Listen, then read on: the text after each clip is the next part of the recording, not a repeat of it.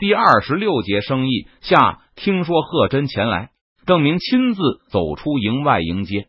Face 斯 Hearts 陆克克川军水营距离汉阳不远，从营门口就能看到汉阳城头上飘舞着的条幅，上面书写着“誓死保卫大汉阳”。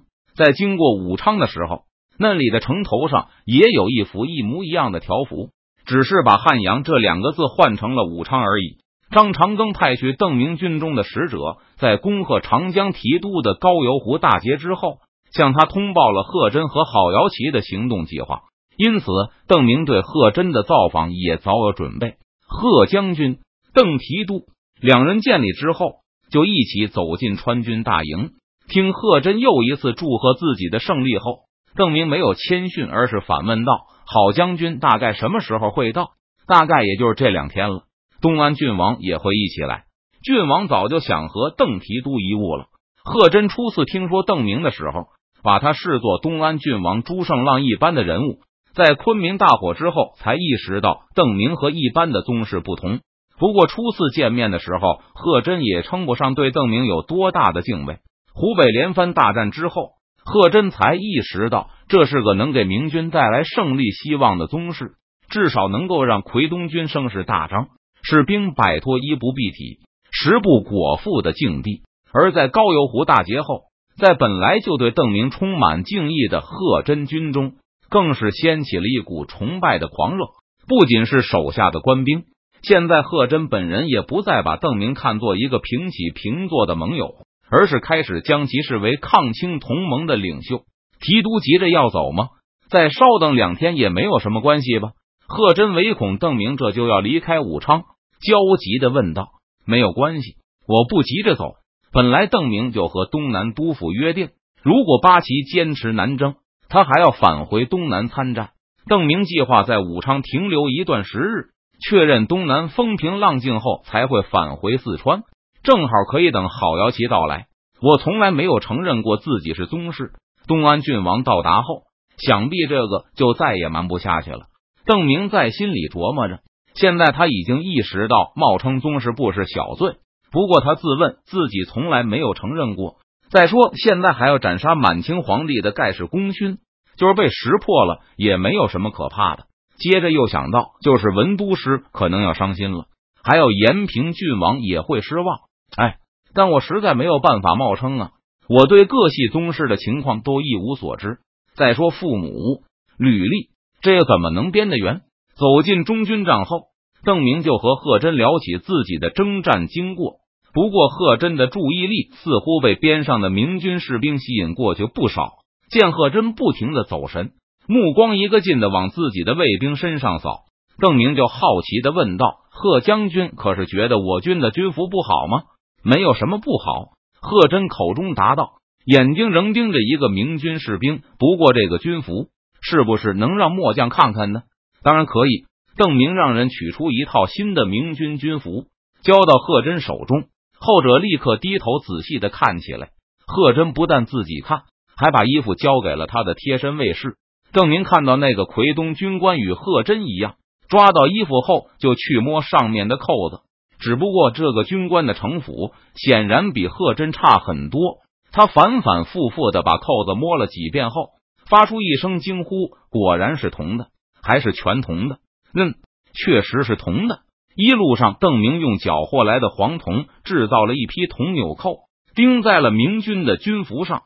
随着黄铜纽扣不断被生产出来，现在有一半军服上都换装了这种扣子。在汉阳城旁建立水营后，不少川军士兵就穿上了他们的新军服。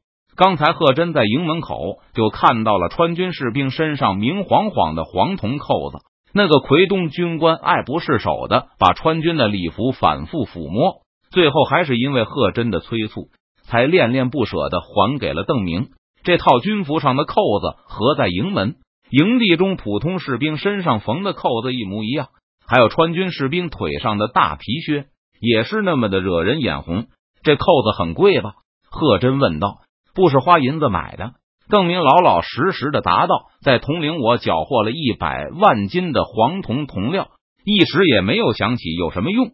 就用来造了这些扣子，说着，邓明还指了一下卫兵腰间的佩剑，这些都是三堵墙的骑士，他们的剑柄都换成了考究的黄铜手柄，不但美观，而且手感也很好，深受川军的欢迎。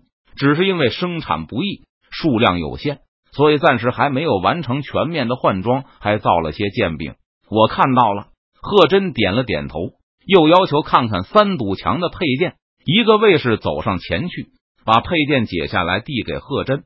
贺真抚摸了那黄铜手柄一会儿，把它还给邓明的卫士时，脸上露出了不加掩饰的嫉妒。提督这次下江南，可是发大财了，啧啧，百万斤的黄铜都想不好该用来干什么了。确实是发了笔小财，所以给将士们穿点好衣服。邓明笑道：“他认为军人的服装很重要。”不能仅仅出于实用的考虑，用昂贵的黄铜做装饰，这是一般的小财主也舍不得去做的事。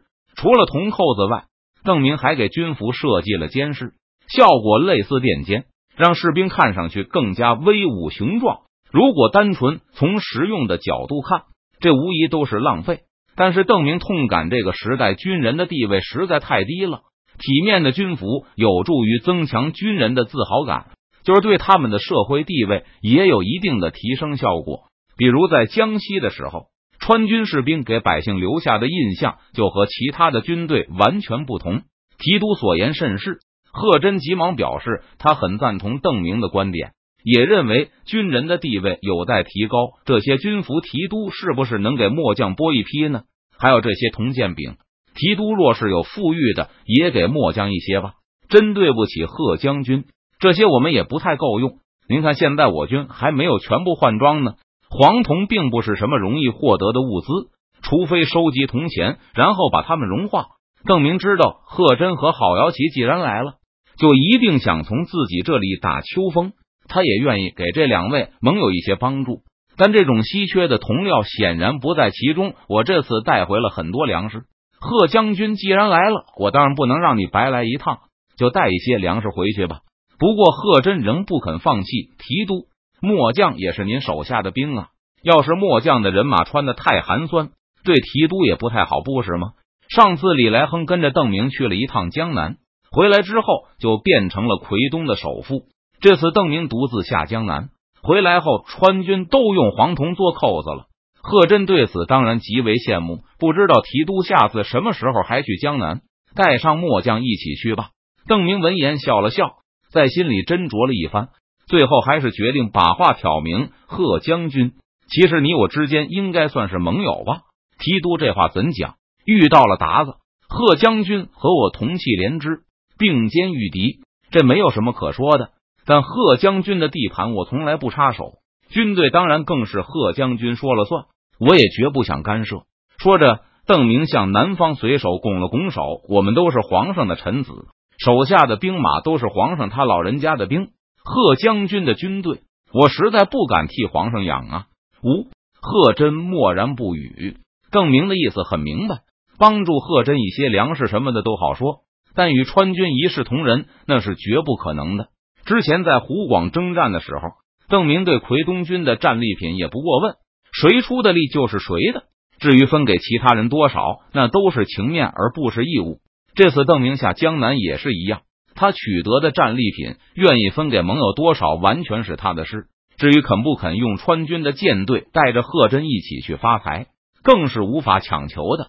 实话实说，我就是养这上万的士兵都很费劲，等回到成都后，多半还要裁员。邓明苦笑一声，把手一摊：“贺将军征战多年，这养军的难处，想必贺将军也很明白。”我也是有心无力呀。不过邓明当然不会一点表示都没有。加强奎东军各路诸侯，不但有利于大局，而且也有助于增加自己的影响。既然贺将军粮饷紧张，我赠给贺将军白银五万两，粮食十万石，怎么样？贺真在此战中并没有出力，邓明觉得这已经不少了。他又不是散财童子。再说，比起从来不给军饷的南明朝廷。这也是一大笔财物了。带着邓明给的东西，贺真一行返回了自己的军营。爹，这些东西不少了。